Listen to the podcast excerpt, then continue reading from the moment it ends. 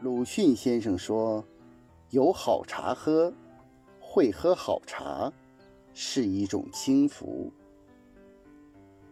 在鲁迅先生看来，关键应有那份喝茶的闲心和从容心境，代表老百姓生活的安逸，即所谓的轻福。